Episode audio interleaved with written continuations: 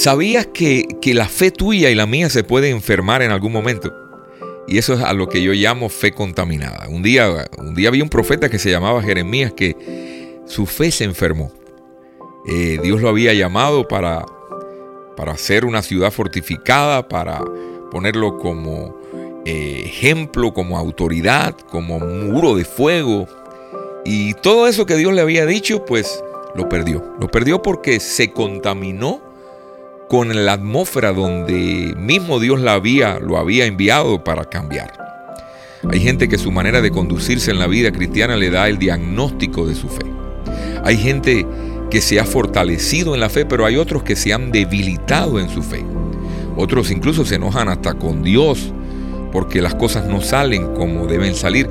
Y realmente tenemos que preguntarnos, como decía en, otro de mis posts, eh, qué tipo de fe tengo, porque cuando tenemos una fe distorsionada, una fe popular, una fe eh, en el hombre, una fe intelectual, ese tipo de fe no funciona para Dios. Una de las características de la fe contaminada es cuando te conviertes en un crítico y en un enjuiciador de la gente. Juicio, condenación, crítica. Hay gente que cree que la iglesia es para gente buena y sin defectos. Y cuando llega a la iglesia y ve gente con defectos y gente no tan buena, pues entonces te convierten en críticos, se convierten en personas que todo le parece mal. Eh, realmente la iglesia es para la gente necesitada, son para gente imperfecta, gente que sabe que sabe que solamente Dios puede poner orden en su vida.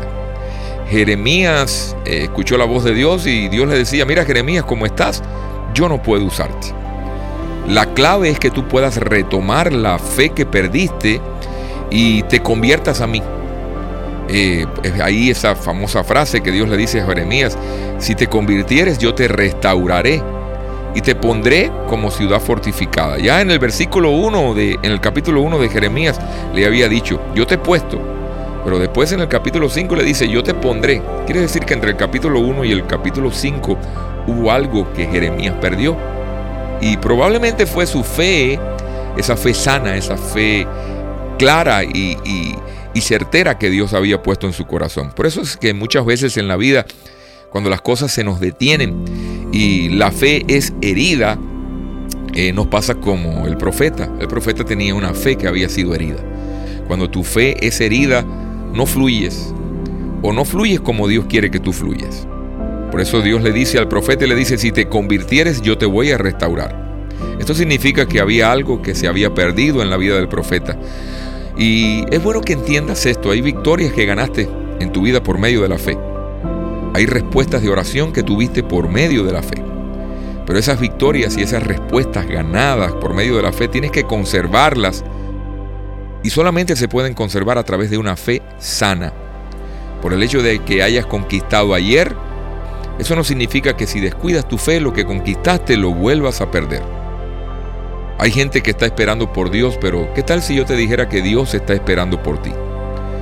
Dios está esperando que tú cambies tu lenguaje, está, esperando que tú cambies tu forma de expresarte, tu forma de ver, la vida y de juzgar a la gente. He, visto, he visto un denominador común. Y el denominador común que he visto es que las personas que siempre están criticando, murmurando, quejándose, maldiciendo, buscando la, paja en el ojo de, la persona ajena, tienen un denominador común. Son personas que no son ejemplos. No son ejemplos ni en la vida de, de sus hijos, ni en el matrimonio. Y si están en la iglesia, tampoco son, son ejemplos en la iglesia ni, ni en sus discípulos. O sea, el fruto que tienen el fruto que tienen no, no deja nada bueno que decir porque toda su energía la están, con, la están, la están enfocando en buscarle el defecto a los demás. Y esa es una de las señales de que la fe ha sido herida. Si tu fe es herida, va a llegar el momento en que dejas de mirarte por dentro y comienzas a mirar a otro. De la forma en que tú no te juzgarías a ti. De la forma en que tú nunca eh, hablar, hablaras mal de ti comienzas a hablar mal de otros.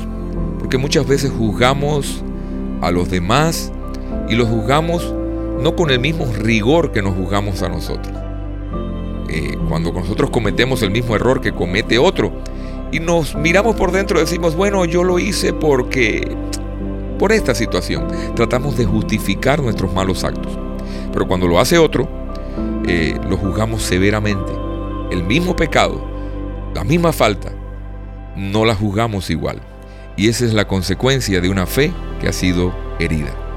Por eso el Señor, el Señor cada día nos dice, restaura tu fe, cuida tu fe. Tienes que trabajar en tu fe. Añade a tu fe poder, añade a tu fe conocimiento. Porque si te convirtieres yo te restauraré y delante de mí estarás. Y si entresacares lo precioso de lo vil serás como mi boca. Conviértanse ellos a ti, pero tú no te conviertas a ellos.